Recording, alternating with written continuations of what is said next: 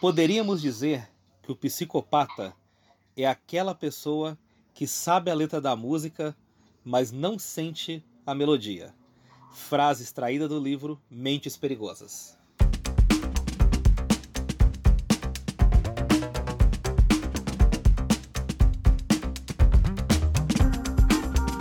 E começou mais um Entendo Nada. É, é o número 55. E o tema de hoje é psicopatia. Rapaz, olha o tema de hoje, ó. Muito interessante esse tema. É, e foi, foi indicado para um ouvinte para a gente fazer esse tema. Depois a gente vai falar sobre isso.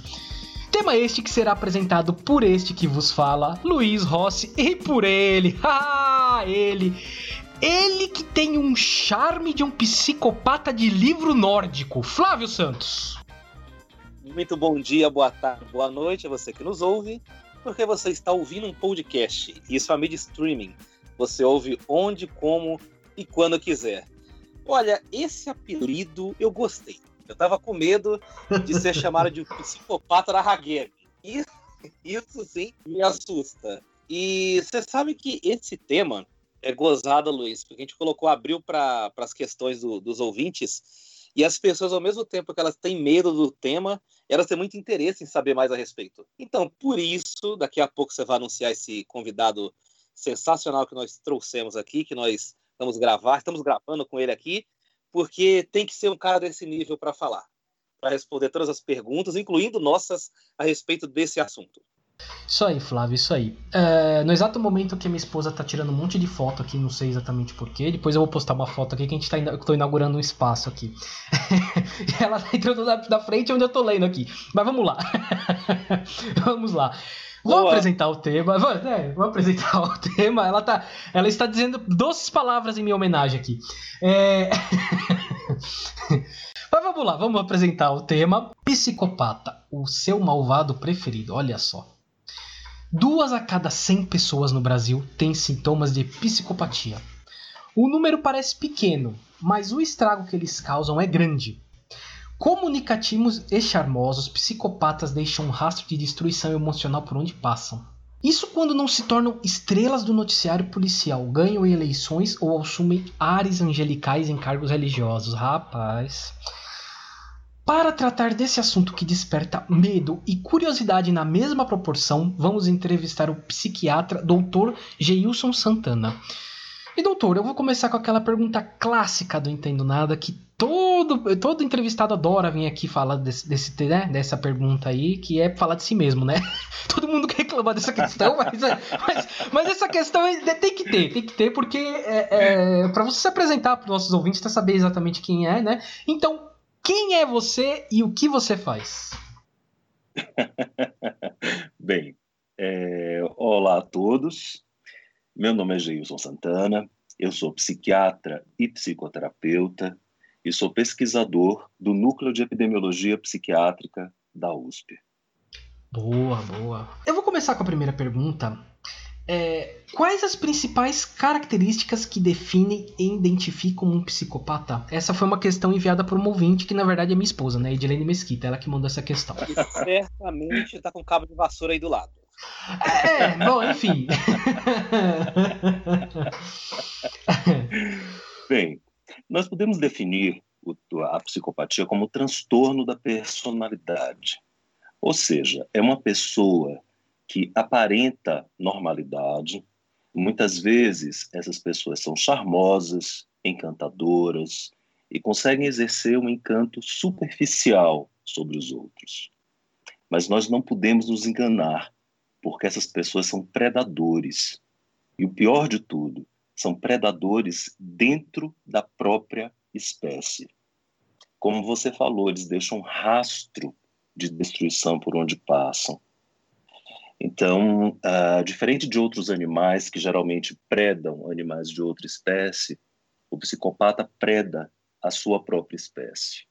Então, são pessoas com muitas vezes comportamentos ambiciosos, que têm metas gloriosas, ambição, arrogância, vaidade exacerbada. E muitas vezes, para poder atingir seus objetivos, eles lançam mão de mentiras, eles lançam mão de várias estratégias de controle dos outros, seja através de ameaças, de manipulações, de coerção, através do sexo, enfim, de várias maneiras. E eles não têm remorso do que fazem. Essa é uma característica central do psicopata. Ele é frio de alma, as suas emoções são superficiais, ele não sente medo, ele não sente tristeza, ele não sente remorso, ele não tem empatia pelos outros. E ele pode, em muitas situações, agir de maneira bastante cruel e insensível para com as outras pessoas. Uma coisa interessante é que nós temos no nosso cérebro três freios, vamos colocar assim de maneira genérica: um freio emocional, um freio moral, que nos diz o que é moralmente correto, que é moralmente errado, e um freio cognitivo, que diz para a gente: olha, se eu fizer isso, eu posso pagar uma punição. Então, o psicopata, ele, em geral, não tem freio emocional, ou seja, ele é frio de alma, ele não tem empatia, portanto, ele também não tem o freio moral, ele não julga determinadas condutas como erradas, feias, ele não tem o freio moral. Mas se ele tiver o freio cognitivo, esse psicopata pode ascender socialmente, ocupar cargos muito relevantes, porque ele sabe que se ele agir de forma impulsiva, de forma antissocial, de forma destrambelhada e claramente agressiva, ele pode pagar uma pena. Então, geralmente, ele é mais meticuloso. Então, a gente tem um espectro muito grande de psicopatas. A gente tem os psicopatas da comunidade, geralmente é um colega que quer puxar o tapete do outro para poder ascender na carreira, e faz isso sem nenhum remorso, sem nenhuma consideração pelo colega. Nós temos os psicopatas do colarinho branco, os CEOs, não todos, obviamente, mas alguns CEOs, ou pessoas que ocupam, ocupam cargos elevados em estruturas hierárquicas de empresas, e também na política. Esses geralmente são psicopatas que têm o freio cognitivo. Eles não estão nem aí para as emoções do outro, eles não sentem remorso, mas eles sabem que se eles fizerem determinadas coisas, eles podem ser punidos. Então, eles têm uma certa contenção, é, são mais manipuladores, eles são mais meticulosos.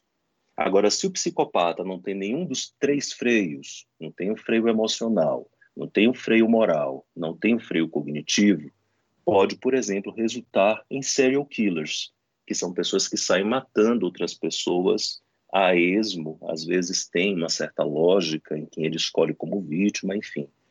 Mas ele não está preocupado nem aí com as consequências dos seus atos. E às vezes são crimes até muito bárbaros. Então, esse basicamente é o cenário, né? a definição e alguns cenários onde a gente pode encontrar os psicopatas. Boa! Primeira pergunta já foi uma aula, hein, Flávio? Olha só. Eu, olha, se, olha, se alguém estava pensando em fazer uma especialização em psiquiatria, em psicopatia, pode cancelar a matrícula. eu fiquei com uma dúvida a respeito do seguinte, porque o senso comum, pelo que a gente vê em filme, vem documentário por aí, é, uhum. o psicopata ele não tem nenhuma emoção, né? E como Isso. você bem eles são frios de alma. Mas ele não tem nenhuma emoção genuína. Por exemplo, o psicopata tem um plano lá maquiavélico de manipular alguém. E aí uhum. esse plano não dá certo. Ocasionalmente ele pode ficar triste por isso? Ou ele só tem uma, uma frustração mais racional, por assim dizer? Ele falou, não, isso aqui não deu certo, eu falhei intelectualmente e vou tentar de uma outra forma. Ele fica triste? Então, isso depende do grau de psicopatia.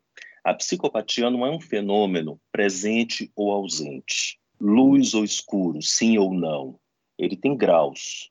Então, o psicopata que tem um grau menor de psicopatia, ele pode ter sim algumas emoções. Mas, em geral, o que a gente observa são emoções em estado bruto. Não emoções, sentimentos, melhor dizendo, como amor, tristeza, saudade, isso não. Eles têm emoções em estado bruto, raiva, ira, especialmente quando eles são descobertos, ou então especialmente quando um outro psicopata está tentando invadir o espaço dele. Então ele tem explosões de ira, de raiva, de querer destruir o outro, Agora, a depressão, quando acontece, mostra que o grau de psicopatia dessa pessoa não é tão alto. E isso, inclusive, é um fator positivo para o tratamento, que mostra que essa pessoa não é tão psicopata assim. E se ela tem depressão, se ela tem tristeza, esse pode ser um caminho para nós, profissionais da saúde, tentarmos uma reabilitação. Doutor, eu gostaria, até aproveitando o ensejo, você falou de graus de psicopatia, e por coincidência já é a próxima pergunta, que também é de Edilene Mesquita. E, quais são esses graus de psicopatia? Então, existem diferentes propostas para classificar a psicopatia. A mais aceita nos meios científicos e também aceita, por exemplo, no FBI para poder classificar os, os indivíduos com comportamento antissocial e psicopatas e também uh, aqui no Brasil nós utilizamos muito, é uma escala chamada PCL, PCL-R. É uma escala que foi feita por Robert Hare. É uma escala que tem uma pontuação que vai de 0 a 40 pontos.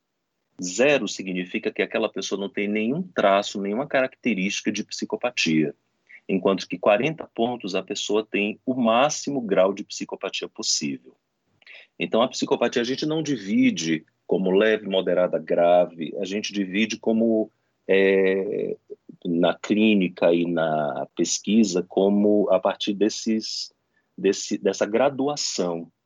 A gente não segmenta presente ou ausente, leve, moderado, grave. A gente fala tem psicopatia e a sua pontuação é de tanto.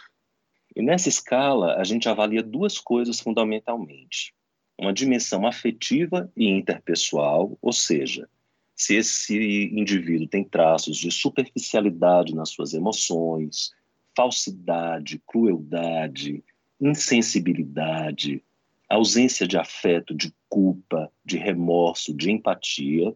E a outra dimensão diz respeito ao estilo de vida e ao comportamento antissocial. Portanto, se ele tem uma conduta instável, se ele é irresponsável, fica mudando o tempo todo de empregos, mudando o tempo todo de relacionamentos, trata mal os filhos, se é impulsivo, se tem um estilo de vida antissocial, ou seja, de cometer crimes. Então, essas são as duas dimensões avaliadas por essa escala. Então, quanto maior a pontuação, maior uh, o grau de psicopatia do indivíduo. E em termos científicos, a gente considera a psicopatia a partir de 30 pontos nessa escala. Você falou de tratamento, falou da escala, né? É, assim, psicopatia tem cura? Psicopatia não tem cura. A psicopatia é como um defeito de hardware. O, a pessoa nasce psicopata. É diferente de outras situações que a gente pode comentar, como sociopatia, que é um termo que eu não utilizo muito. A gente utiliza mais na comunidade científica, nós psiquiatras, o termo transtorno de personalidade antissocial, que são as pessoas que têm um comportamento antissocial e muitas vezes ele deriva de uma história de vida muito complicada, exposição a abusos ao longo da vida da pessoa. Então, esses têm uma chance maior de recuperação e de cura, inclusive. Mas cura é uma palavra complicada em psiquiatria. A gente prefere falar em controle dos sintomas, então, psicopatia cura não, porque é uma estrutura cerebral que estruturas cerebrais que não funcionam adequadamente.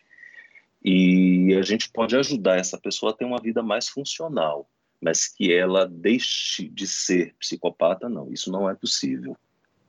Você fez essa pergunta, Luiz, e eu me lembrei de um episódio, Luiz, Geilson. Eu não sei se vocês lembram que há um tempo atrás tinha um meme na internet circulando, e esse meme era uma imagem de uma televisão num programa de televisão em que supostamente estava entrevistando um ex-psicopata.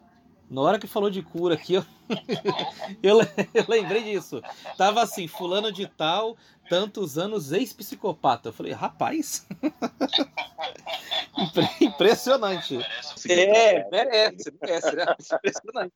Eu vou, eu vou fazer uma pergunta aqui a respeito de dois termos. Eu particularmente confundo, eu acredito que muita gente também confunda ou nem saiba as diferenças em si. Qual que é a diferença de um sociopata e de um psicopata?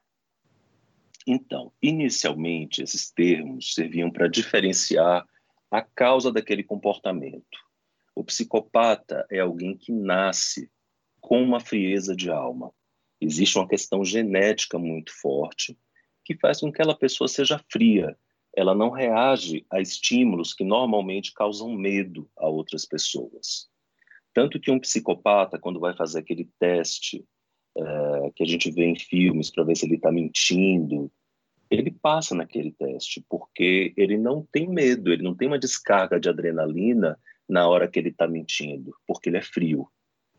Já o sociopata é a pessoa que se transforma em alguém antissocial devido às condições de vida. Então, desde a infância, viveu em um ambiente com muitas adversidades, com negligência, com violência, violência na família, violência do Estado, violência entre colegas, e acabou indo para a marginalidade. Então, o psicopata, ele não é frio de o sociopata, ele não é frio de alma mas foram as circunstâncias de vida que acabaram levando ele a adotar um comportamento antissocial. Então, assim, alguns estudos falam que a psicopatia mesmo, a frieza de alma, é uma característica que acomete 1% dos homens e aproximadamente 0,5% das mulheres no mundo todo. Então, não existe diferença de um país para outro quanto à psicopatia. E isso mostra o quanto essa é uma característica biológica mesmo e que está disseminada na população mundial. Agora, um termo que a gente usa na psiquiatria, que é a personalidade antissocial e que envolve os sociopatas e também os psicopatas, então, porque a gente só presta atenção não na frieza de alma, em características subjetivas, mas em comportamentos observáveis. Então, o antissocial são pessoas que têm comportamentos antissociais desde pequenas e mantém isso de forma reiterada ao longo da vida.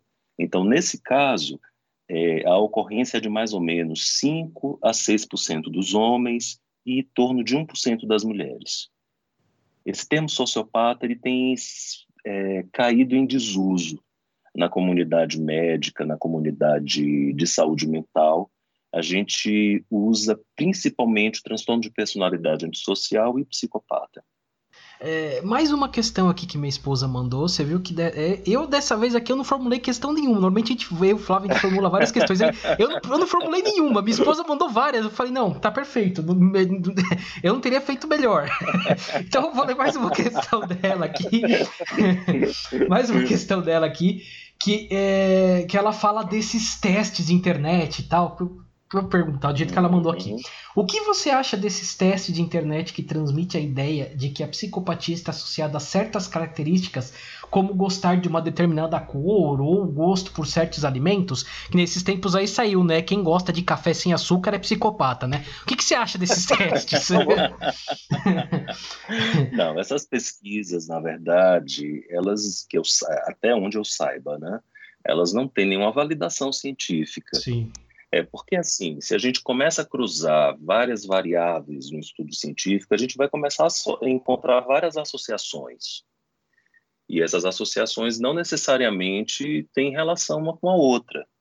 Por exemplo, se a gente pensar, ah, pessoas que bebem café têm mais câncer de pulmão. Por quê? Porque no passado, quem bebia café geralmente fumava. Quem causa câncer de pulmão não é o café, é o cigarro, entendeu? Então, são associações que estão enviesadas, são associações que são distorcidas. Então, eu não me arriscaria a dizer que essas pesquisas são pesquisas é, bem embasadas do ponto de vista científico. Então, se você gosta de café sem açúcar, não tenha medo, você não é psicopata por causa disso me aliviou, viu? Porque eu só tomo café sem açúcar. É, é, deu um alívio aqui, não sou psicopata, ufa. Ah, ainda bem. Pode fazer a próxima, Flávio. Eu tava preocupado até com o adoçante agora, né? O adoçante... Será que o adoçante é da marca? Fica no meio termo? Então, a depender da marca do adoçante, pode até ser. Tem que ser psicopata para tomar alguns.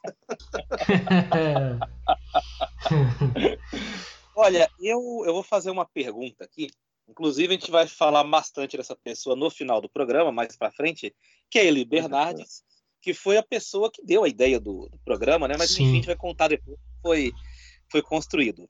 ela fez a seguinte pergunta: É lógico afirmar que pessoas atraídas por psicopatas possuem também traços de psicopatia? Ó, oh, a maioria de nós somos atraídos por psicopatas num primeiro momento. Porque os psicopatas, em geral, são pessoas muito charmosas, sedutoras, elas falam o que a gente quer ouvir, são pessoas que transmitem um ar de grandeza, de que têm acesso a coisas que os meros mortais não têm acesso. Então é um discurso muito envolvente. Só que logo em seguida a gente começa a perceber que algumas coisas não encaixam, que as emoções que essa pessoa transmite são emoções superficiais. Ele não demonstra carinho, afeto, não demonstra que curte essas conquistas que ele tem. E aí ele começa a ter, ou ela, eu falo ele porque a maioria são homens, né? Eles começam a ter comportamentos de manipulação do outro e de mentiras contumazes. Então, pessoas normais já começam a ficar com a fuga atrás da orelha e se afastam. As pessoas que tendem a ficar com psicopatas geralmente são pessoas que também têm algumas características de personalidade que são disfuncionais. Não necessariamente são pessoas psicopatas também. Podem ser psicopatas, mas podem ter outros transtornos de personalidade, como personalidade borderline ou uma personalidade mais passiva, dependente, enfim. Mas, em suma, quem geralmente persiste um relacionamento com um psicopata também é alguém que tem algum problema a ser investigado. Uh, bom, essa questão aqui a gente até imagina qual é a resposta, né? Porque se a, é, da, é da Eliane Bernardes também. Se as nossas instituições médicas e prisionais lidam de maneira adequada com psicopatas. Então, aqui no Brasil nós temos uma dificuldade muito grande em lidar com pessoas com transtorno de personalidade antissocial, com psicopatas. São poucos os centros que estudam pessoas com essas características, geralmente são centros relacionados a universidades, mas esses pacientes, eles podem ser encontrados em vários outros ambientes, por exemplo. É muito comum em clínicas de álcool e drogas muitos pacientes serem psicopatas, na verdade. E também em hospitais clínicos gerais, uma parcela dos pacientes também são psicopatas. E lá eles não recebem um tratamento adequado. Pelo contrário, imagina que no hospital psiquiátrico a gente tem pessoas que são frágeis pela própria condição da doença, e alguém deprimido, alguém ansioso, e o psicopata que está querendo chegar e dominar seu predador dentro daquela situação. Então é como se fosse uma raposa num galinheiro. Então é isso que a gente observa aqui no Brasil. Mas geralmente o psicopata ele não procura tratamento por conta própria porque ele não acha que ele tem algum problema. Ele geralmente procura tratamento quando ele tem algum problema no trabalho e corre risco de demissão, ou ele cometeu um crime e quer se safar, então muitas vezes eles fingem que são esquizofrênicos, eles fingem que tem algum outro transtorno psiquiátrico. Então, ou então, por exemplo, quando eles abusam de crianças ou cometem violência contra as mulheres, e aí eles são referenciados para serviços de psiquiatria forense e, e, então por conta própria eles não procuram. E em relação à prisão, na verdade, o psicopata, quando ele comete um crime, ele não deveria ser enviado para a prisão. Ele deveria ser enviado para instituições de custódia, que antes nós chamávamos de manicômios judiciários. Por quê? Porque ele é uma pessoa que tem um problema de saúde. A psicopatia é um problema de saúde. Então, antes de tudo, ele deveria estar em um ambiente onde ele recebesse cuidados profissionais da área da saúde. Se ele é enviado para um presídio normal, é, primeiro que ele pode estabelecer junto aos outros internos um, uma série de conflitos e além disso no sistema prisional normal ele pode ter uma progressão de pena e voltar para a sociedade mesmo sem ter tido uma verdadeira recuperação.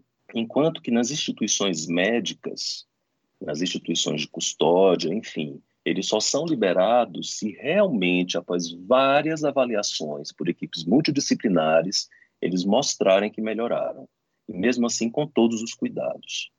Então, aqui no Brasil a gente vê casos de pessoas que claramente são claramente assim aos olhos nossos experimentados, né? Mas não que eu tenha avaliado essas pessoas diretamente, mas a gente imagina que sejam psicopatas e que estão em instituições prisionais, enquanto não deveriam, deveriam estar em instituições médicas para tratar essa característica, inclusive para avaliar o grau de periculosidade, para saber se essa pessoa pode ou não voltar a conviver em sociedade. Então, o tratamento, infelizmente, tanto na parte médica quanto na parte prisional, deixa muito a desejar. Eu, eu ouvindo a sua resposta a respeito do, de psicopatas em, prisões no, comuns, que pode fazer aliança, esse tipo de coisa, eu me lembrei muito, parece que estava passando um filme aqui sobre a Suzanne von Richthofen, que está em vias de sair da, da cadeia. Me parece que ela passou a vida prisional dela, eu olhando de fora, assim, pelas notícias que chegam, é, construindo relacionamentos, construindo amizades, relacionamentos afetivos mesmo, de fato, é, em busca de vantagens, em busca de proteção, em busca de vantagens. E parece-me que o ambiente prisional, para ela, foi uma espécie de playground, onde ela não foi punida, já vai sair, parece que vai sair com emprego garantido, vai sair noiva é, de uma pessoa influente na cidade, lá na região do presídio. Então, me parece uhum. que o ambiente uhum. prisional, como você mesmo disse, não, não é o lugar adequado para essas pessoas. Então, eu não posso comentar do caso dela especificamente, até por uma questão médica, de ética, enfim. Mas, em geral, é isso que acontece, o que você está colocando. Né? Pessoas que não deveriam estar em ambientes prisionais estão e têm uma progressão de pena e não saem tratadas, simplesmente. Pois é, pois é. E é, é o tipo de pergunta que a gente já faz aqui, sabendo que a resposta é, vai ser essa. resposta. Porque o Brasil, o Brasil não tem instituição nenhuma adequada para nada. A realidade é essa. Infelizmente. Aqui não tem nada adequado. Bem, agora eu vou fazer uma, uma pergunta é, de uma amiga minha de faculdade, a Renata Souza, que também é jornalista. É. E ela quer saber se é possível viver pacificamente com um psicopata. Se for um psicopata daquele, se lembra da escala de Hare, que vai de Sim. 0 a 40, se ele tiver ali um, um grau mínimo, talvez seja possível, mas eu acho muito improvável é muito improvável. Eu diria que é quase que impossível viver pacificamente com um psicopata, porque é da natureza dele. É da natureza dele mentir, é da natureza dele dissimular, tirar vantagens, desconsiderar o outro, não tem remorso, não tem empatia. Muitas vezes tem atos cruéis, e quando eu falo de atos cruéis, não necessariamente é crueldade física, pode ser crueldade psicológica, então, um psicopata de verdade não tem como você conviver pacificamente.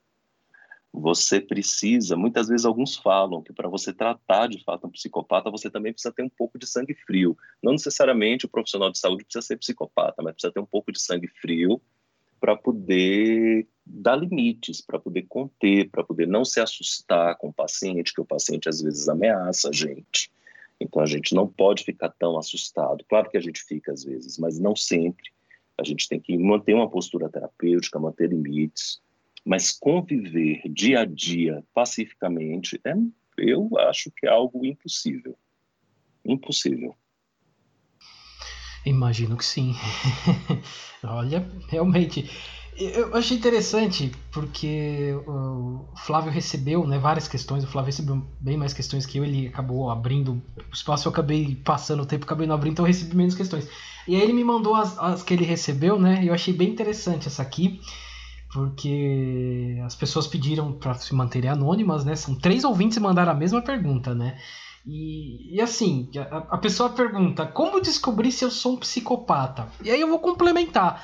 Uh, um psicopata ele, ele consegue se perceber assim, ele consegue se perceber como uma pessoa diferente, ou o que, que ele está fazendo é realmente errado?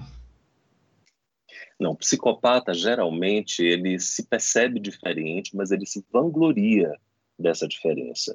Ah, eu não tenho essas besteiras não, de ficar chorando, de ficar lamentando. Não, eu sou, eu vou lá e faço eu se tem que, sei lá, vamos imaginar um cirurgião psicopata, se tem que abrir, eu vou lá e abro o paciente, faço a cirurgia, ou então um serial killer que não tem remorso algum. Ele se vangloria do número de pessoas que ele matou, dos, dos requintes de crueldade. Então, ele não tem um remorso. Ele não se lamenta por ser assim. O que pode acontecer é que pessoas que têm algumas características, alguns traços leves de psicopatia, por exemplo, algumas pessoas que são mais frias, algumas pessoas que às vezes cometem alguns atos é, inadequados, socialmente inadequados e se arrependem, ou seja, pessoas que têm graus leves de psicopatia, elas podem sim ter algum tipo de remorso e procurar ajuda. Então, se você percebe que você tem uma tendência a ser frio, a não empatizar tanto com o outro, não sentir, empatizar significa sentir a dor que o outro sente. Se você não consegue se colocar no lugar do outro, imaginar que determinada conduta possa doer para aquela pessoa, se você tem uma tendência a se manter distante dos outros e querer vampirizar as pessoas, predar as pessoas, se aproveitar das pessoas, e se você se permite essa reflexão, eu acho que vale a pena você procurar uma ajuda. Então, algumas formas de psicoterapia, principalmente psicoterapias na linhagem cognitivo-comportamental, podem ajudar você a ter um comportamento mais funcional a evitar agir de uma maneira antissocial. Uma coisa é uma pessoa ser fria de alma, não ter remorso, é, ter uma tendência a se aproveitar dos outros, outra coisa é a pessoa passar a fazer medidas e condutas e comportamentos antissociais. Então, na psicoterapia, a gente tenta evitar que a pessoa dê esse passo em direção a uma conduta antissocial.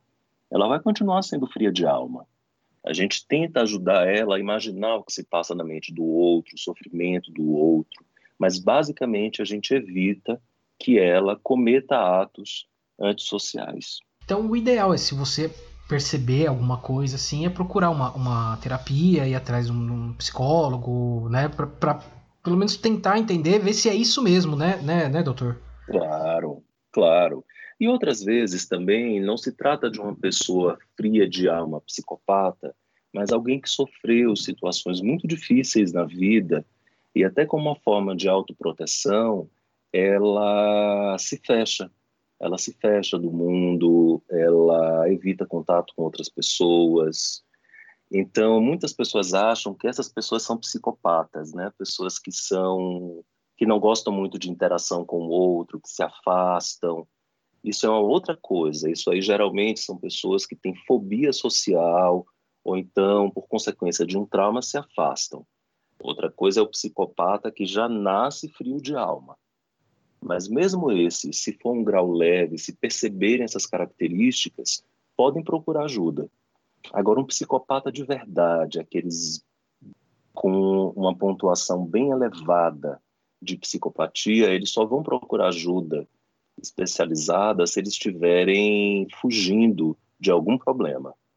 Ou porque ele, ele bateu nos filhos e foi denunciado o Estatuto da Criança e do Adolescente, é, se tem alguma pendência com a justiça ou no trabalho. Então, essas pessoas acabam buscando a gente com o objetivo de se livrar de um problema, não porque querem realmente um tratamento.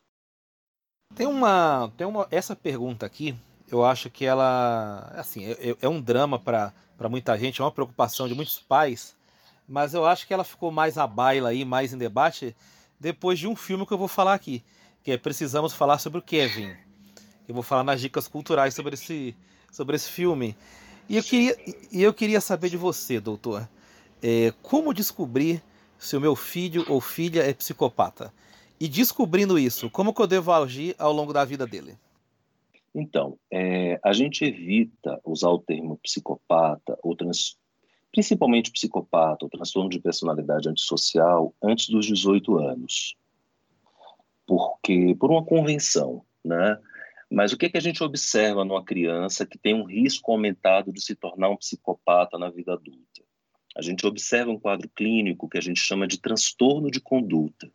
Ou seja, é uma criança que frequentemente mente, tem mentiras repetitivas, demonstra comportamentos de crueldade com animais, faltas repetidas na escola, tem comportamentos agressivos com colegas, com pais. Muitas vezes tem histórias de fugir de casa em diferentes situações.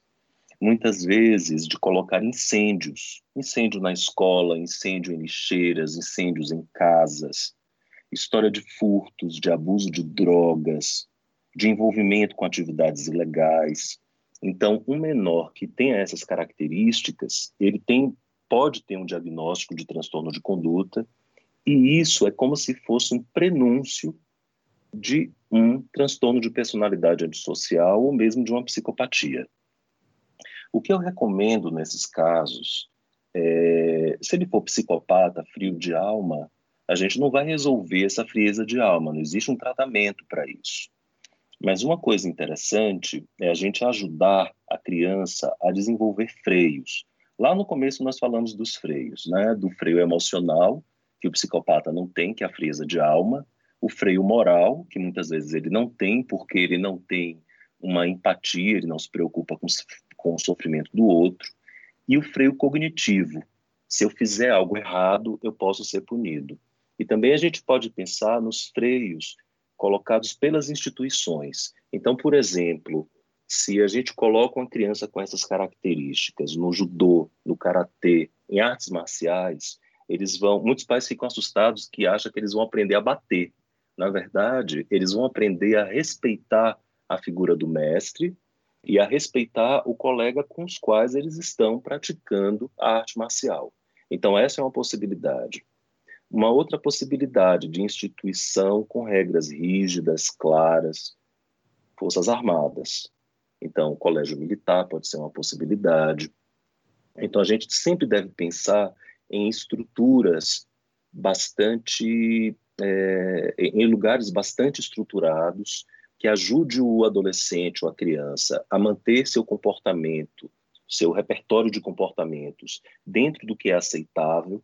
Caso ela tenha um comportamento que não é aceitável, ela sofra uma punição, porque assim ela pode aprender uh, a respeitar determinadas regras. É a melhor maneira. E, além disso, a gente tem que fazer um acompanhamento com a família, entender como é que essa família lida com essa criança ou adolescente, se a família tem comportamentos que facilitam essas condutas antissociais. Às vezes, tem famílias, por exemplo, que trabalham muito, pais, mães, e aí, por exemplo, fazem vista grossa quando o filho tem uma conduta antissocial, e se sentem culpados porque não deram atenção adequada. Então, a gente precisa de um, um suporte também para a família dessas pessoas, para orientá-los como lidar com essa criança e adolescente e também para lidar com esses sentimentos de culpa, de ausência e para poder facilitar o diálogo na família. Então, geralmente a conduta é essa. É, realmente é um negócio bem complicado, né? É bem interessante você falar do, da, das lutas, do esporte em geral, né? O esporte também acho que ajuda bastante nesse, nesses casos aí. Um, a, próxima pergunta também é bem, bem interessante, porque assim, a gente, às vezes tá aqui do Brasil, a gente olha para outros países assim, e aparentemente, né, eu vou fazer a pergunta aqui, aparentemente esses locais têm, né, parece que tem um número maior de psicopatas tal. É, algumas culturas ou países têm índices maiores de indivíduos com psicopatia. Por quais? Por quê? Por que, que acontece isso? Então, na verdade, a psicopatia ela é distribuída mais ou menos de forma uniforme no globo terrestre, nas diversas populações. Aproximadamente 1% dos homens, 0,5% das mulheres, nos diversos países, nos mais diferentes países, tem esse traço. E isso mostra que a psicopatia tem uma raiz biológica, genética biológica muito forte. Agora, o que diferencia é a presença ou ausência de comportamentos antissociais. Então, em alguns países, porque, por exemplo, o psicopata ele pode ser frio de alma, não ter remorso, etc., mas ele não necessariamente vai ter um comportamento antissocial. Ele pode ser frio de alma e usar isso para poder lidar com situações, por exemplo, no exército, que exige que alguém tenha uma certa frieza. E nisso eu não estou dizendo que todo mundo do exército é psicopata, pelo amor de Deus, mas alguns traços de frieza são importantes para a sociedade. Por exemplo, um cirurgião. Um cirurgião precisa ter um pouco de frieza. senão ele não conseguiria operar um paciente, ele ficaria com tanto medo que não conseguiria concluir. Isso eu não posso dizer que todos os cirurgiões são psicopatas, não é isso. Então, existem muitos psicopatas e pessoas com traços psicopáticos que não exercem atividades antissociais. Certos países, certas culturas favorecem a ocorrência de comportamentos antissociais. Então, não que lá exista uma prevalência maior, uma ocorrência maior de psicopatas. A, presença de psicopatas é igual no mundo todo, mas chama a atenção que alguns países esses psicopatas têm mais facilidade em desenvolver atividades criminosas, atividades de delinquência, atividades é, antissociais. Então, isso sim. O comportamento antissocial varia. Tem culturas em que, países que isso é muito mais acentuado do que outros. Uma coisa interessante: países com população mais velha têm tendência a ter menos comportamento antissocial. O comportamento antissocial ele tem um pico no final da adolescência e início da vida adulta. Então, bairros e cidades e países com população mais velha têm menos comportamento antissocial. Também países com menos discrepâncias sociais também têm uma tendência a ter menos comportamentos antissociais. Mas tem algumas culturas que glorificam comportamentos antissociais, como, por exemplo, a cultura norte-americana.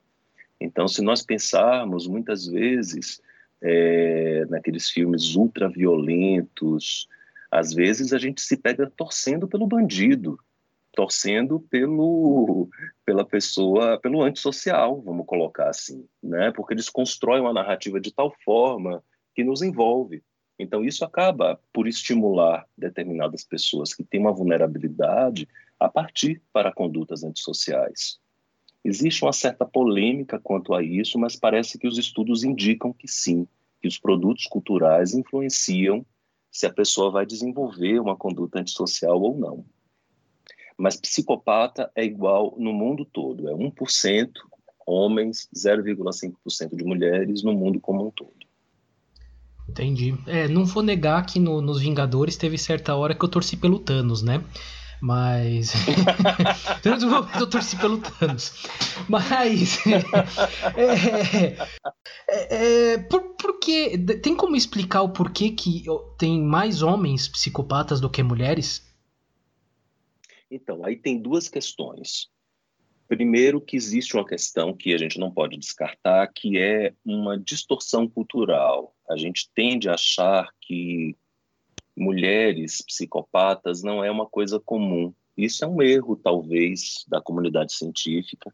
E a gente acaba classificando uma mulher psicopata ou antissocial como tendo um outro transtorno. Um transtorno de personalidade borderline, muitas vezes. A gente acaba dando um outro diagnóstico. Então, existem certos estereótipos relacionados ao gênero que fazem a gente pensar: não, essa mulher ela não é psicopata, ela é border. Mas quando a gente vai ver direitinho os critérios, é uma mulher psicopata. Né? Então, existem esses estereótipos culturais. Uma outra questão também é que os homens, e aí já tem é, algumas teorias que falam das questões biológicas e dos hormônios, é, como testosterona, que favorecem um comportamento mais agressivo. Então, justificaria, até certo ponto, porque mais homens são psicopatas do que mulheres. E, além disso, o papel de gênero. Então, nas na nossa sociedade e muitas outras, o homem é o machão que vai lá, que resolve coisas, enquanto a mulher é mais frágil. Apesar de todos os avanços, ainda tem muitas pessoas que pensam assim e que se comportam desse jeito. Então, isso favorece a cultura, favorece o modo como a psicopatologia, como o transtorno da pessoa se expressa naquela sociedade. Então, de uma mulher não se espera tanto que ela seja psicopata. Então, se ela tem tendências psicopáticas, ela pode apresentar características que lembram outro transtorno, ela acaba sendo diagnosticada com outro transtorno. Então, é uma mistura de fatores biológicos com fatores sociais. Agora vamos falar de, dos especialistas em saúde mental. Vamos virar o holofote para vocês agora, doutor. agora vamos colocar na parede. Já existiram casos comprovados de psicólogos e psiquiatras com traços de psicopatia? Se sim, conte-nos. Olhe, eu vou ser bem sincero nessa resposta. Eu não conheço. Pode ser que sim, mas eu não conheço. Agora, de colegas médicos de outras especialidades com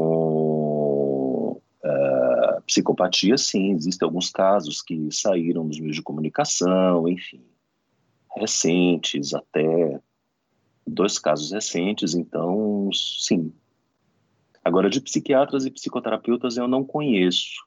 É provável que sim, porque psicopatas estão presentes em todas as áreas. Mas na área da saúde mental especificamente eu não conheço. Eu conheço algumas pessoas que têm alguns traços, que têm uma certa frieza, enfim, mas que não necessariamente são psicopatas. Agora, tem áreas em que os médicos se aproveitam de pacientes, mentem, é, burlam e, e a ética médica e cometem de forma seriada crimes e abusos contra a ética médica, enganam pacientes. Isso a gente, infelizmente, ouve falar. Né? São casos até relativamente bem comentados no meio de comunicação. Eu não posso falar diretamente pelas limitações que o Código de Ética Médica me coloca. A gente só pode falar de pacientes que a gente acompanha com a permissão do paciente. Então, eu não poderia falar desses casos que aparecem no meio de comunicação mas alguns casos aparecem sim. É uma coisa que me surgiu aqui. É, o uhum. psicopata comete suicídio? Comete, pode cometer. Quando ele perceber, por exemplo, que ele foi totalmente desmascarado e que ele perdeu tudo que ele conquistou e que ele não consegue mais enganar ninguém, então ele pode cometer suicídio, sim. Inclusive, os psicopatas, em geral, eles têm uma tendência a morrer de mortes violentas, principalmente aqueles que são mais impulsivos. Então, acidentes de trânsito, complicações de álcool e drogas, suicídio, homicídio. Então, isso pode acontecer. E veja, ele, por ser frio de alma, para ele cometer suicídio não é uma coisa tão terrível assim é difícil cometer suicídio alguém que tem o coração e a mente cheio de emoções, de medos, de inseguranças. Mas alguém que é frio de alma e percebeu que perdeu tudo, que foi desmascarado, não seria estranho pensar que ele pudesse vir a cometer suicídio. Então, é uma população que a gente tem que ter um cuidado, porque o risco existe. Boa, foi uma ótima pergunta, bem interessante, nunca tinha pensado nisso. foi bem interessante, bem legal. É, essa questão aqui eu achei bem legal. Alguns estudos indicam que chimpanzés podem apresentar traços de psicopatia. É, existem animais psicopatas? Esses estudos, nós chamamos de estudos etológicos, né? quando nós estudamos determinados comportamentos em animais para poder entender melhor os comportamentos em humanos. Então, os chimpanzés mostram alguns traços de psicopatia, por exemplo, uma insensibilidade em relação ao outro, uma indiferença em relação ao outro, um egocentrismo. É, são traços de psicopatia. Agora, dizer que eles são psicopatas, eu acho que é um salto complicado, porque a gente teria que entrevistá-los para saber se realmente eles são frios de alma, teria que ter uma abordagem psicológica, entendeu? Não só uma observação do comportamento. Então, porque a psicopatia ela tem esse comportamento antissocial, mas ela também tem esse, esse componente subjetivo, das características subjetivas que são avaliadas em uma entrevista. E a gente não tem como perguntar para um chimpanzé se ele é frio de alma, se ele tem emoções. É tudo muito inferido a partir da observação. Então, dizer que são psicopatas não dá, mas que tem traços de psicopatia, sim. Alguns chimpanzés têm. Daria, por exemplo, para fazer um, um, exame de imagem no cérebro de um chimpanzé? Aliás, de ser humano também. Dá para detectar uhum. com exame de imagem a psicopatia? Então, é, a frieza de alma ela está muito relacionada a uma estrutura chamada amígdala. A amígdala cerebral não é a amígdala da garganta A amígdala da garganta, justamente para não ter esse. É, para as pessoas não se atrapalharem, hoje em dia ela é chamada cientificamente de tonsila. Quando a gente fala de amígdala cerebral, ela é uma estrutura que surgiu nos mamíferos e ela serve para indicar perigos. Então vamos imaginar que o mamífero estava numa situação e aí de repente ele ouve um barulho que pode ser um predador, então a amígdala dispara uma reação para que ele lute com aquele predador ou que ele fuja daquele predador.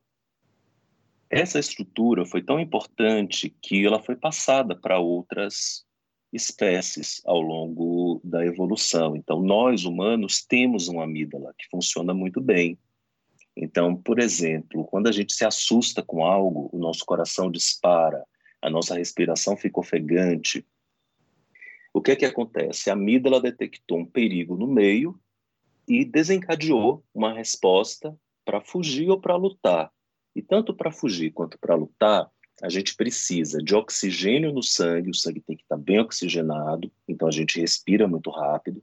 O coração bombeia muito rápido, então a frequência cardíaca aumenta, a gente sente palpitação.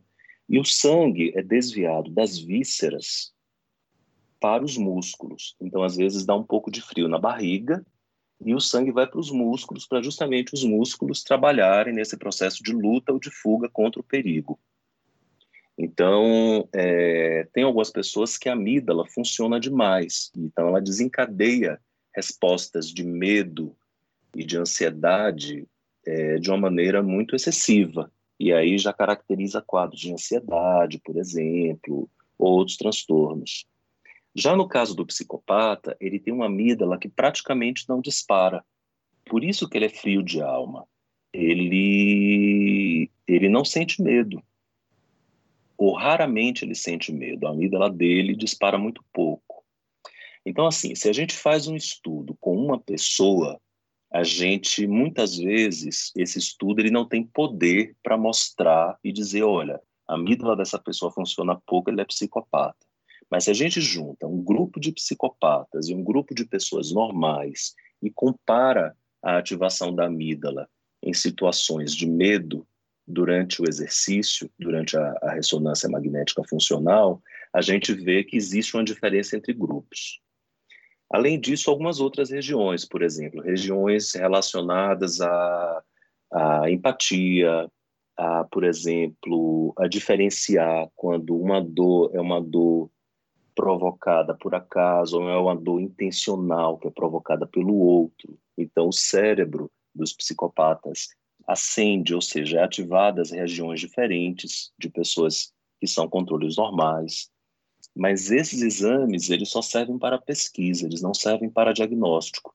Porque às vezes a pessoa, o exame individual, ele não tem um poder para poder dar o diagnóstico ele serve quando há um conjunto de exames comparando um grupo de pessoas de tamanho X para ver diferenças. E aí, assim, a gente consegue ir avançando na ciência. Pode ser que no futuro a gente tenha exames para diagnosticar, mas por enquanto os exames servem para pesquisa. Eu quero saber de você, doutor, é uma pergunta ligada diretamente à sua rotina. Uhum. Você já atendeu psicopatas? E como que foi a experiência? uma vez eu atendi um psicopata. Eu vou falar de uma coisa de uma maneira bastante geral, porque eu não posso falar sobre pacientes dando dicas, né, mostrando, falando coisas que possam identificar. Então foi um paciente que bem aquela história, né, de inicialmente ser alguém bastante encantador, uma conversa muito legal, um cara muito bacana.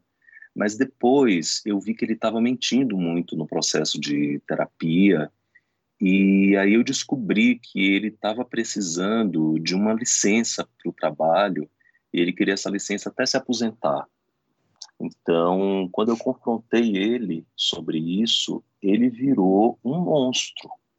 Ele me xingou, ele queria me bater, ele pegou a cadeira, levantou com a intenção de jogar a cadeira em mim, e eu tive que responder: olha, peraí, cara, Nada disso. Aqui a gente não está para atos de agressão, a gente está aqui para conversar. Então eu te perguntei, então eu coloquei ele na parede para poder testar mesmo, para ver se era um psicopata. Agora, se a pessoa tem medo de sofrer agressão, todos nós devemos ter, obviamente, mas tem pessoas que têm mais medo e menos, então não deve provocar um psicopata, porque ele pode ficar muito agressivo. Esse foi um fato é, que ele não buscou tratamento. Ele disse que buscou tratamento porque ele queria melhorar como pessoa, mas na verdade ele queria se afastar do trabalho. E outros casos que estão bastante comuns, é, por exemplo, eu atendo também crianças e adolescentes. Eu atendo crianças, adolescentes e adultos. Então, muitas vezes, tem crianças e adolescentes que foram vítimas de violência doméstica. E a gente chama a família para conversar e a gente vê que, na verdade, o pai ou a mãe ou ambos são psicopatas. Então, é uma situação bastante delicada, porque nós profissionais de saúde ficamos muito expostos. A gente, sempre que tem uma criança e adolescente vítima de violência, ou que não está indo na escola, enfim, a gente precisa notificar o conselho tutelar, nós somos obrigados. E nesse caso, o pai, a mãe, enfim, que toma conta da criança e é psicopata pode ficar muito nervoso e pode ir ao nosso consultório e nos agredir e até nos matar. Infelizmente, existem casos de psiquiatras e de psicólogos que foram assassinados. Alguns por pacientes ou familiares psicopatas, alguns por uh, noivos e esposos extremamente ciumentos e que eu acho que devam ser psicopatas também, e que acreditavam que a terapeuta estava levando a esposa a se separar dele, ele foi lá e matou a colega. Então, é, é muito difícil, a gente precisa ter muito cuidado quando a gente percebe essa dinâmica psicopática. O ideal nesses casos é a gente encaminhar a criança ou adolescente para uma instituição, porque aí se dilui. Não sou eu que acionei o conselho tutelar, foi a instituição que acionou entendeu? Então a gente não fica tão exposto. Mas é um perigo, é um perigo. O pior é que o psicopata a gente não detecta muitas vezes no primeiro momento, a gente detecta depois, porque no começo eles são charmosos e falam coisas que a gente quer ouvir e são encantadores, têm histórias interessantes. Aí depois que começa a vir as histórias de comportamentos antissociais. Então é bem difícil. Boa, boa, realmente é complicado, hein? complicado, não é né? Olha, tá? não, não é, não, não é, é mesmo. é muito difícil, é muito Olha... difícil, é muito difícil. É, eu imagino, eu imagino sim. é... Bom, a gente está terminando a primeira parte aqui da entrevista, né? É... Mas ainda tem mais uma questão e essa a gente deixou para o nosso Ixo Não Existe, né? Eu vou chamar aqui o Ixo Não Existe e a gente vai para a questão. Como especialista, eu posso garantir: isso não existe. Bom, o Ixo não existe para quem está ouvindo pela primeira vez. É nada mais que a gente normalmente traz alguma fake news, alguma coisa que foi debatido na semana para dizer por que, que é fake news ou por que, que não é, ou alguma coisa que inventaram, algum boato tal a gente sempre traz aqui debate, né? Principalmente quando tem algum especialista que a gente fala, ah, isso é, não é, você é a melhor pessoa para explicar se é ou não é, né? E isso não existe, a gente colocou esse nome em homenagem ao Padre Quevedo, os ouvintes aí acabaram de ouvir ele falando aí isso não existe, né? Que a gente acha que melhor que o termo fake news seria o termo isso não existe, é bem melhor que, que fake news. Mas, uh, é, é e o saudoso Padre Quevedo, né? Que era uma pessoa inteligentíssima, né? Ele acabou virando uma piada, mas era uma pessoa inteligentíssima. Mas vamos lá, vamos, vamos fazer a questão aqui, que foi, na verdade, uma questão de uma ouvinte, né? Que ela, ela mandou assim pra gente. A, a Vilma Vieira, um salve aí pra Vilma. Ela mandou assim. Boa parte dos políticos pode ser considerada psicopata? Ela até complementa. É sério? Como podem agir friamente e ser indiferentes diante, diante de tantas realidades? E aí eu complemento, né? Porque eu também já ouvi falar muito, dizem por aí, né? Que das várias profissões tal, o que tem a maior porcentagem de psicopatas está entre os tomadores de decisões, que são os políticos, CEOs ou os grandes empresários, né? E, isso é verdade? Então, é verdade. Existem muitos políticos que a gente, só de observar, a gente observa muitos traços de psicopatia. Claro que para fazer um diagnóstico a gente precisaria avaliar aquela pessoa em um ambiente de consultório, mas só de observar a gente observa que são traços que estão bastante disseminados em determinados estratos da sociedade. Se a gente lembrar, psicopata geralmente é vaidoso, arrogante, ambicioso, tem sede de poder. Então, os psicopatas mais inteligentes, eles conseguem ascender na escala social. Os psicopatas que não têm um freio cognitivo são aqueles que viram serial killers e ficam como assassinos em série e não conseguem ascender. Mas aqueles que têm um refinamento inteligência, eles conseguem manipular as pessoas durante muito tempo, enganar, fazer com que as pessoas ajam de acordo com o que elas querem. Então, é muito comum a gente ver uh, em topos de hierarquias, em uh, profissões executivas, também entre uh, políticos, alguns traços de psicopatia bastante proeminentes. Então, infelizmente, isso acontece, mas também, por outro lado, existem muitos políticos que não são psicopatas ou que não têm traços de psicopatia tão evidentes. Então, a gente não pode também achar que todos têm características psicopáticas, não. Uma boa parcela tem, mas nem todos. Boa, boa. É isso, né, Flávio? Olha, foi uma grande entrevista, viu? Até o Wix não existe aí, que foi meio diferente, né, esse aqui. Normalmente a gente traz aqui uma notícia para ser desmentida e essa foi confirmada, né? Normalmente é o contrário. Essa foi confirmada. Essa foi confirmada. Mas é, não, porque a gente escuta muito falar mesmo. Sempre ouvi falar isso, sempre escutei falar que os grandes tomadores de decisão eram psicopatas, pelo menos a maioria, ou grande parte, né? E bem interessante, bem interessante ter essa, essa, ter essa confirmação queria acrescentar que eu, eh, ele estava falando aí da, eh, do, do, do, psicopata criminoso, que não tem um freio e tal. Eu me lembrei de uma entrevista que eu vi há muitos anos atrás de um, de um delegado, desse delegado que vive no Estado de Alerta, no Datena, dando entrevista, eu não lembro exatamente qual, desses famosos. E ele disse que o, o cara que é psicopata, eh, que tem uma inteligência acima da média, que quer virar criminoso para usufruir de vantagens, né, uma coisa mais consciente, ele geralmente, ele, ao invés de cometer assassinatos, ele comete estelionatos. Isso porque mesmo. o estelionato tem uma pena mais tem uma pena mais leve, envolve menos risco, ele não pega em arma e geralmente dá um ganho financeiro maior. Então tem muito psicopata e o psicopata não está com um serrote, com a serra elétrica na mão, mas está desviando auxílio emergencial na fila da caixa. Uhum. Então eu imaginei uhum. mais ou uhum. menos esse cenário do doutor aqui. Isso mesmo. Isso é muito comum. Bom, vamos passar aqui então para as dicas culturais. Dicas culturais.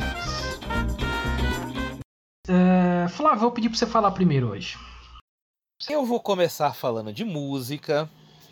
Eu não sei se o Dr. Geilson, você, Luiz, viram essa semana que um vídeo viralizou especialmente no Facebook de um dançarino de break é, participando de uma competição na Europa. Esse, esse dançarino se chama Sapo. E ele estava falando no vídeo ali tal que ele estava fazendo uns passos diferentes, porque ele estava misturando funk e misturando rap. E ele ganhou a competição lá na Europa, né? Uma competição muito renomada, não sei o nome exatamente, mas lá é muito comum você fazer aquelas competições com um dançarino na frente do outro, cada um apresenta seu passo e o júri fala aquele que foi melhor. E esse cara ele foi muito bem porque ele misturou passos de funk com rap.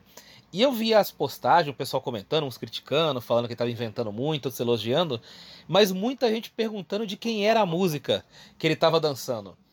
E essa música é de um cara chamado Rincon Sapiência, que é da novíssima geração do rap.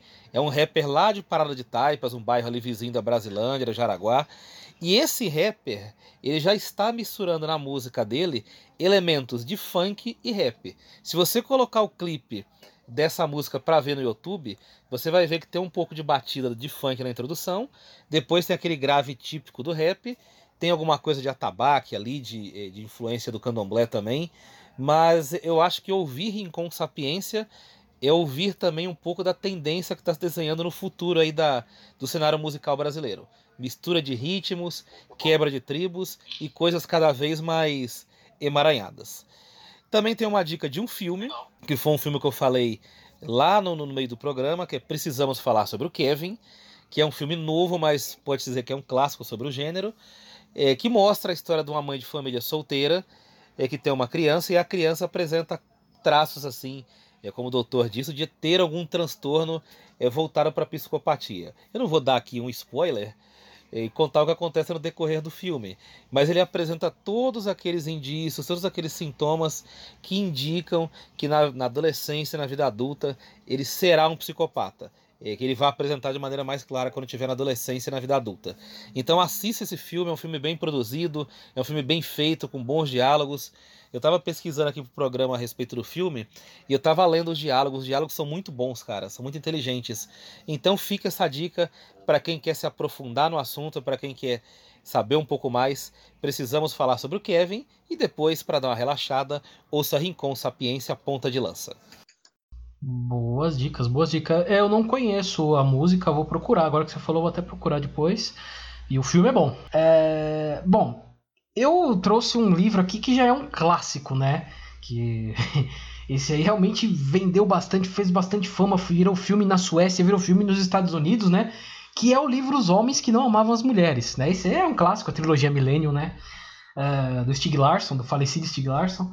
É, bom, basicamente é, é, o repórter, né, que, que acaba se juntando com a hacker, que é a Lisbeth Salander, né, que é, que é a, eu acho uma das melhores personagens assim de livros que eu já li, um dos me uma das melhores personagens já criadas. Eu acho muito muito bem elaborada essa personagem da Lisbeth Salander. É, e ele, o, o, jornalista, ele tá com um problema financeiro, ele pode ser preso, tal. Então, uma família convida ele para fazer uma investigação para descobrir se ele, onde ele, se ele acha alguma parente que sumiu já há alguns anos. Uh, e nesse meio tempo vai se descobrindo que tem algumas coisas estranhas nessa família, tal, tal, enfim, não vou falar muito mais aqui, que senão é spoiler, né? O primeiro livro dessa trilogia trata realmente de um, de um personagem lá que é um psicopata no fim, né? Uh, os outros dois tratam mais da história da Lisbeth Salander. Eu recomendo que vocês leiam os três, porque é muito bom. Eu vou falar só do, do, dos Homens que Não Amavam as Mulheres, que é o primeiro, porque tem, mas se você ler o primeiro, você vai querer ler os outros dois. É, é, muito bom, muito bom. Eu acho assim, eu sempre falo que eu gostaria de, se eu pudesse apagar alguns livros que eu já li para poder reler de novo e sentir aquelas coisas que eu senti lendo, eu adoraria fazer isso. Adorei. Esse é um livro que eu faria isso, fácil. Essa trilogia eu faria isso fácil, muito bom.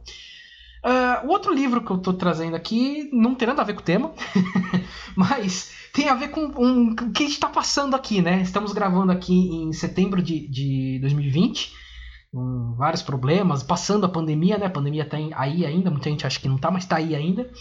É, e estamos num problema agora que o arroz está ficando mais caro, alguns produtos alimentícios estão ficando mais caros, tem muita gente falando em inflação, ao mesmo tempo a economia caiu por causa da pandemia, então tem gente que fala para imprimir mais dinheiro para ver se melhora, enfim, uma bagunça na economia que, olha, é, o brasileiro conhece muito bem.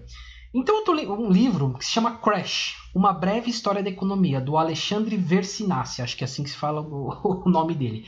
Ele é da Super Interessante, e ele escreveu esse livro em 2011. E, então ele, na época desse livro, ainda ele pegava o Brasil no momento de alta, né? Mas ainda assim vale a pena, porque ele, ele explica de uma maneira tão, tão fácil o que é o dinheiro, o que é inflação. E ele dá exemplos assim muito interessantes. Ele fala do, da, da criação do dinheiro, como que a gente lida com dinheiro, porque é, a gente acredita tanto num pedaço de papel, né? Porque afinal é um pedaço de papel, né? Aliás, hoje nem é mais um pedaço de papel, é um pedaço de plástico que é um cartão ou bits, né? Tipo, você tá ali mexendo na sua é. conta, bits, você transfere bits. E como a gente acredita nisso, a inflação, ele dá um exemplo muito legal de inflação, porque ele pega um, uma crise na Roma Antiga, a, a crise da República de Weimar, né, no, no, na Alemanha entre guerras, uh, uma crise logo no pós-segunda guerra na Hungria e a nossa crise que a gente teve aqui nos anos Sarney, né, na década de 80. E como tudo isso foi igual, igualzinho, da mesma maneira, o começo, início e fim, lá da, do Império Romano Antigo até chegar aqui no Brasil, né, do Sarney. E fala das, das grandes, dos grandes crashes também, de 29, do primeiro grande crash, pelo menos que a gente sabe que econômico que, que tinha a ver com Bolsa de Valores, que foi a crise das tulipas no século XV na Holanda, olha só. É, então, muito legal, um livro muito legal de se ler. Eu estou terminando de ler ele, é muito bom, muito prático, você aprende bastante sobre dinheiro. E no momento que a gente está passando aqui, que está subindo preço, subindo, sobe inflação, sobe, não sobe, eu acho que é uma boa aula para a gente entender o porquê que essas coisas acontecem. E é isso, doutor. Agora são as suas dicas. então vamos lá, olha. Tem um livro que eu indico que se chama A Parte Obscura de Nós Mesmos. Esse livro foi escrito por uma francesa chamada Elisabeth Rudnesco. Ela é uma psicanalista e historiadora, e ela fala de como esses traços de perversão, de psicopatia, em maior ou menor grau, está presente em cada um de nós. Então, essa dica vai especialmente para aquelas pessoas que fizeram as perguntas, que estavam preocupadas. Ah, será que eu tenho psicopatia? Será que o que, é que eu devo fazer? Então, são características que fazem parte da humanidade, em maior ou menor grau. O problema é quando elas estão presentes em um grau muito acentuado. E por falar em um grau muito acentuado, eu gostaria de lembrar de um filme que mostra um caso muito grave de psicopatia, que é O Silêncio dos Inocentes. No Silêncio dos Inocentes, o personagem principal, Hannibal Lecter, é um psiquiatra que é psicopata e que está preso, violentíssimo. Uh, ele, um agente do FBI, que é interpretada por Judy Foster, passou a acreditar que ele poderia ajudá-la na solução de um crime, uma vez que o Hannibal Lecter é extremamente inteligente. Mas é um filme que causa uma angústia muito grande, porque as cenas de violência são bem marcantes. Mas é um livro, é um filme que, apesar de ser feito em 1991, já tem um certo tempo, mas marcou uma geração e até hoje, quando eu assisto, eu fico bastante é, mexido com ele, né? Quando a gente entende a mente de um psicopata grau 40 na escala PCLR, né? E eu gostaria de falar de um filme que está passando recentemente em uma plataforma de streaming, que é o Narciso em Férias, que é sobre o período em que a Caetano Veloso esteve preso e todo o seu processo de prisão, o que, é que aquilo significou em termos históricos, o que é que aquilo significou em termos de evolução pessoal, o que é que ele aprendeu através daquele processo. Esse filme passou no Festival de Veneza recentemente, foi bastante aplaudido, bem recebido. E aqui no Brasil está sendo bastante comentado. É um filme bastante sublime, assim, é um filme bastante bonito, apesar de muito duro. E eu gostaria de recomendá-lo. Então são essas as minhas recomendações. Boa. É, esse Narciso em Férias eu tô querendo assistir, porque eu já vi muita gente recomendar. Tá todo mundo falando muito bem do, da história do Caetano Veloso e tal, todo mundo falando muito bem. E o Silêncio dos Inocentes, minha nossa, né? Nossa, é, é um negócio assim. Olha, eu, eu, eu gosto. Eu, assim, Silêncio dos Inocentes e o Seven, para mim, são dois filmes que. Hum, bons demais. Nossa, o negócio é muito bom. Então, acreditem, eu nunca vi Silêncio dos Inocentes. Eu essa semana, essa semana eu quase assisti. Aí eu coloquei Anthony Hopkins na, na busca do Amazon. E aí apareceu um outro filme dele e eu acabei assistindo outro, que é Presságio de um Crime. Que é um. Que é um eu não sei se vocês já viram esse filme. É um filme que ele, ele é um tipo de vidente e ele coloca a mão no, no, nos cadáveres e consegue ver o que aconteceu antes de, do assassinato. E consegue descobrir os assassinos assim. Sim. Mas Silêncio dos Inocentes, eu não ter assistido, é uma grande falha cultural minha, porque é uma coisa que eu. Que um tema que eu gosto, que eu adoro. Eu, eu, todos esses filmes dessa linha eu já assisti todos. Seven, todas. Pode me chicotear, me espancar, eu entendo. Mas assim, eu sempre me preparo para ver. São de casa. E é, eu sei, eu sei, eu tenho que tomar vergonha na cara. Mas eu eu me preparo para assistir e não assisto. Ele tá na minha lista aqui de favoritos há tempos e não vejo. E o Narciso em férias, eu tô com vontade de assistir porque eu acho a propaganda muito bem feita. Eu acho que o comercial que tá passando na Globo é muito legal. É muito legal, é muito bem feito. E, e aí, com a sua descrição, então, eu vou colocar aqui na minha agenda, vou programar para assistir também. Assista Silêncio dos Inocentes, assista. Assista. E assista a, a, meio que continuação dele, que é o Dragão. Acho que é Dragão Vermelho, né? O nome do filme, se eu não me engano, do Silêncio dos Inocentes. É, acho que é Dragão Vermelho. Que é a continuação. Nossa, é, é fantástico. Olha, olha, realmente, na hora que você falou Silêncio dos Inocentes aqui, até pintou. Eu falei, nossa, esse filme é. Faz, até, faz um tempo que eu não assisto, vou até pegar pra assistir. Mas é isso. Vamos agora para os salves, chavegos e sapatadas. Salves, chamegos e sapatadas. Bem, eu tenho uns salves aqui que é de uma pessoa que nós já entrevistamos, que é o Luiz Fidelis, o maestro Luiz Fidelis, né? Tivemos duas entrevistas, né? Porque, veja só, ele é maestro e síndico profissional também. A gente falou sobre música com ele sobre síndico profissional. E a namorada dele, que é a Flora, ela falou que tá ouvindo muito a gente, tá, baixou tudo lá, tá ouvindo todos os episódios nossos e tá adorando, tá adorando, falou que adora a gente, acha muito legal de ouvir.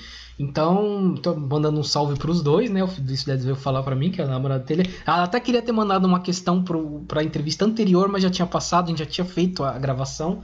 Então não dava mais para ela mandar. Então, mas um salve para vocês dois. Muito obrigado por estar tá ouvindo a gente. Aí continua ouvindo, né? E Flávio Santos, hoje eu, eu tenho aqui um especial, um especial para Maristela Rossi, mais conhecido como minha mãe. Porque hoje, no dia que nós estamos gravando, é o aniversário dela. Hoje é aniversário da minha mãe. Ah, dia 15 de setembro, aniversário da mãe. Parabéns. 60 anos, 60, olha lá. 60 anos. Maravilha. Muito é, bom. Nosso ouvinte VIP. É, mandando parabéns. Nosso ouvinte ela... Golden. É o ouvinte Golden. Não, essas, é, é, essa, esses ouvintes aí tem lugar garantido, né? Tem, né? Sempre. Vai.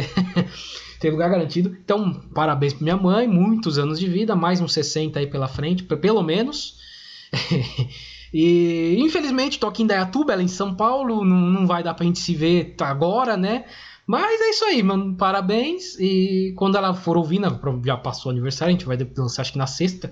Mas estão já deixando os parabéns, já mandei parabéns para ela, já fiz a, li a, ligação de vídeo antes de gravar que já mandei. Mas é isso aí, parabéns e... e é isso, Flávio. Pode mandar seus salves aí. Ah, quero mandar um beijão também para dona Maristela Rossi. E, e, é legal porque além dela acompanhar o seu trabalho, ela sempre manda perguntas bacanas. Principalmente nas lives. Ela sempre participa das lives, assiste, sempre manda perguntas bacanas. Um beijão para ela. Não tive a honra e o prazer de conhecer ainda, mas logo mais quando tiver a chance eu vou dar um beijão nela pessoalmente e dar meus parabéns.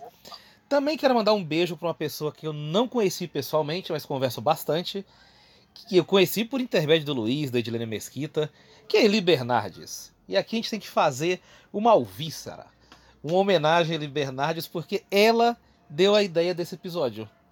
A gente, a gente postou a gente postou alguma coisa de algum outro episódio, eu não lembro qual foi exatamente. Eu acho que foi do Setembro Amarelo, viu, Flávio? Foi, foi do Setembro Amarelo. Acho que a gente colocou lá as questões para Setembro Amarelo.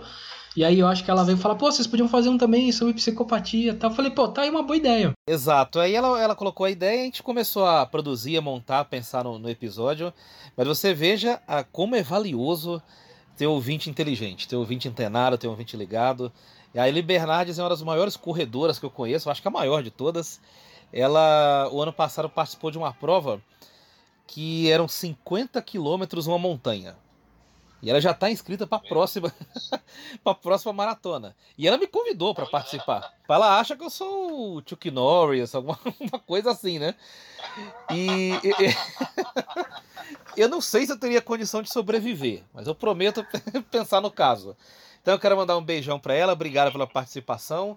Eu quero mandar também um beijo para Maiara Azevedo, nossa ouvinte também. Boa. Quando a Eli Bernardes comentou isso na postagem, ela também disse que gostaria muito de de ouvir sobre o tema, deu sugestões e tal. Então eu quero mandar um beijão para ela.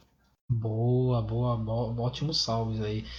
É, você sabe, né, doutor? Minha, a minha mãe deve, já deve ter tido contato com, com psicopatas porque ela trabalha no CAPS infantil, né? Às vezes ela conta lá algumas coisas que acontecem lá, então depois você fala, nossa, realmente tem coisas bem complicadas falando de, de crianças e adolescentes, né? Você fala, olha, olha, mas é isso, doutor. Vou abrir agora o espaço para você mandar seus salves, seus abraços e, e, fazer o seu jabá.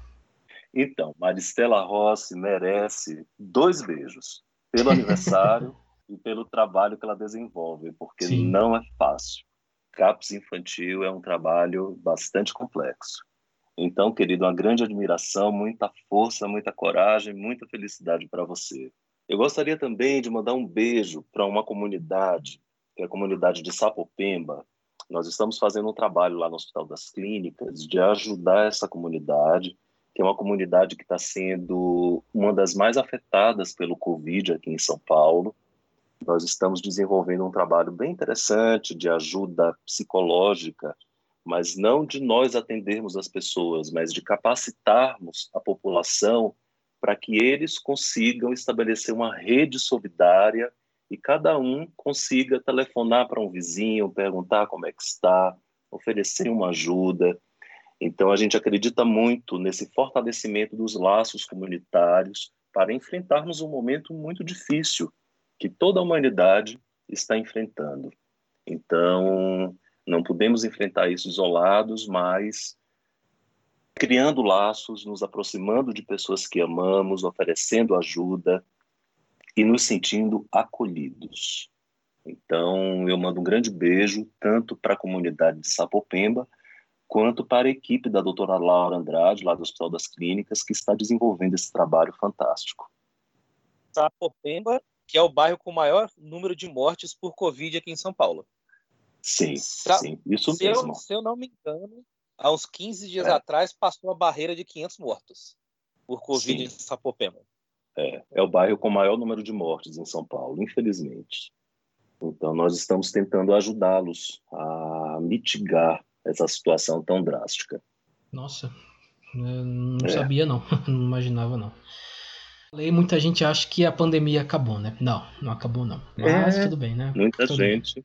muita gente acha, né? Infelizmente não acabou. Bom, vamos para o encerramento, mas antes eu vou passar nossos canais de contato aqui, que é o e-mail entendonadapodcast@gmail.com, o nosso Facebook que é o Entendo Nada Podcast o Instagram, que é o arroba Entendo Nada Podcast, o Twitter, ah, o Twitter, que é o arroba Entendo N Podcast, porque já tem alguém usando Entendo Nada lá. É, não dava para eu escrever Entendo Nada Podcast, tive que dar um jeito aqui. Foi Entendo N Podcast, tá aí. é, estamos em várias outras plataformas também. Estamos no YouTube. É, a pandemia atrapalhou um pouquinho aqui a, a, nossa logística, o Flávio, que a gente queria sair fazer alguns vídeos. Logo vai ter, logo vai ter lá. Porém, as lives que a gente tem feito no Instagram, além do nosso IGTV, também estão no YouTube. Então, você pode procurar live lá, vai ter umas lives. E também a gente põe o nosso o, o podcast, o som, também no YouTube. E além do YouTube, estamos no Spotify, estamos no, no, Apple Podcast, iTunes, Google Podcasts, enfim, o agregador, seu agregador preferido aí é só procurar lá, Entendo Nada Podcast. Curte lá que toda semana tem alguma coisinha aparecendo aí para vocês. É, e é isso, Flávio, foi uma aula, hein? Foi uma aula. Eu quero dizer que gente, esse mês a gente fez dois episódios maravilhosos. Semana passada a gente gravou com a doutora Kelly Dório é, sobre suicídio. E hoje a gente está falando de psicopatia. Então, no mês do Setembro Amarelo, a gente fez aí dois episódios dedicados à saúde mental, a questões de saúde mental. A gente está muito feliz. Quero agradecer muito ao Dr. Geilson por dar o espaço na agenda dele, né? O cara é mega concorrido, tem, atende até, até tarde da noite. E semana passada ele tinha dado a entrevista, ele tinha ficado afônico. Aí ele falou, não dá, tal. E eu falei para ele, não, você é o cara, você eu espero duas, três semanas. Porque não tem problema, a gente joga para outra semana. E, e, e, porque é difícil achar um profissional com esse currículo, com essa didática. Quando a gente acha, a gente espera, não tem nenhum problema. Então eu quero agradecer muito pela atenção, pela gentileza, pelo carinho e, e, pela entrevista de hoje que foi espetacular. Geralmente as pessoas abordam de maneira muito sombria o tema, mas eu acho que você teve a capacidade de abordar com a seriedade necessária e deixou muito leve para quem está ouvindo. Então foi o tom uhum. perfeito. Quero agradecer muito pela entrevista.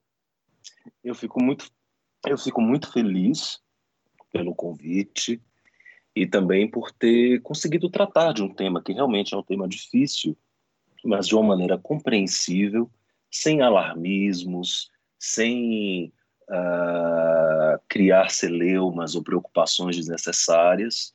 e esclarecer a população. Nós somos muito carentes de informações válidas. Né? Então, nesses momentos de fake news, o que mais a gente precisa é de informações bem pautadas, sérias, bem fundamentadas.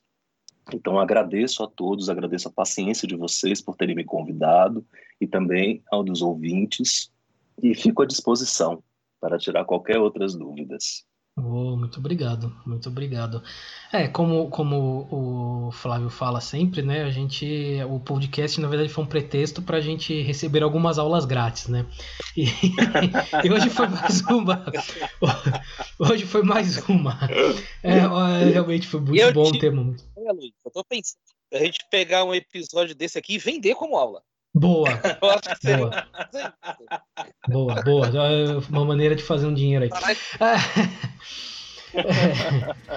É, é, mas é isso, gente. Muito obrigado, obrigado, doutor, por ter aparecido aí. E pode ter certeza que iremos conversar mais, viu? Pode ter certeza que, que chamaremos para algumas outras entrevistas sim. É isso, gente. Valeu. Valeu, muito obrigado. É isso, Flávio. Vamos nessa? Bora! Bora!